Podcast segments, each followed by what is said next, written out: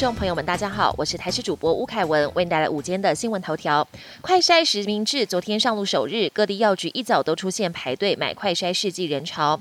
国民健康署前署长邱淑媞昨晚在脸书发文对此批评：为什么台湾到现在还比别人二零二零年三月还落伍？检验试剂应该免费寄送到家，不应该排队去买。指挥官陈时中在记者会上表示，防疫期间任何单位压力都很大，我很抱歉，要怪只能怪病毒。希望大家能互相合作，一起共度。台北市二十八号新增两千四百二十四例本土个案，相较前一天成长百分之二十九。市长柯文哲坦言，确诊案例向上快速增加，从等差级数变成等比级数。其中北北基桃是重灾区，但台湾是一日生活圈，估计疫情会慢慢向中南部扩散。有医师指出，台湾已步入与病毒共存时代，防疫思维也要从大会战转为游击战。政府应发动资讯系统国家队，针对阳性率高的乡镇。镇市区动态升级，例如暂时禁止内用，让民众清楚了解哪些乡镇市区风险较高，应该暂时避免前往。即将进入五月梅雨季，气象局局长郑明典抛出梅雨雨量统计图，表示总雨量没有明显的长期增加或减少，但强降雨时段越来越集中，不是好现象。今天上半天各地大多属于稳定的天气，都有机会看到阳光。西半部以午后山区降雨为主，下午开始封面通过及后方东北风增强，水汽增多，雨区将由北部宜兰地区慢慢的往南移动到花莲、台东，期间也容易伴随局部性。大雨跟雷击闪电，气象局也提醒，下周一下周二东北季风的影响，北部及东北部气温下降幅度会比较大，天气较凉。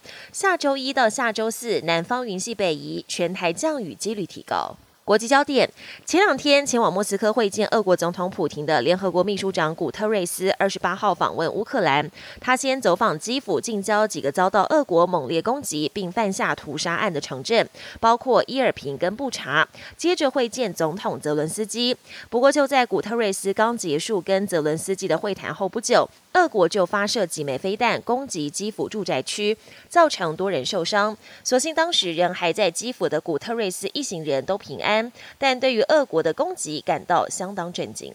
美国莫德纳药厂宣布，已经针对六个月到五岁孩童的疫苗向美国 FDA 申请紧急使用授权。莫德纳指出，两剂莫德纳疫苗可提供二到五岁孩童百分之三十七的保护力，对六个月到两岁孩童保护力则达到百分之五十一。疫苗在孩童身上也能产生跟大人一样的免疫反应，而且莫德纳三月早就公布数据，证明了疫苗的安全性。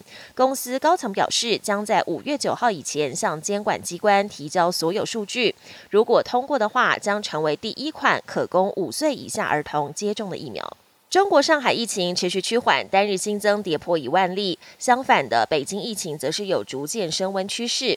二十七号单日新增五十六例确诊病例，一星期累计将近两百例确诊病例。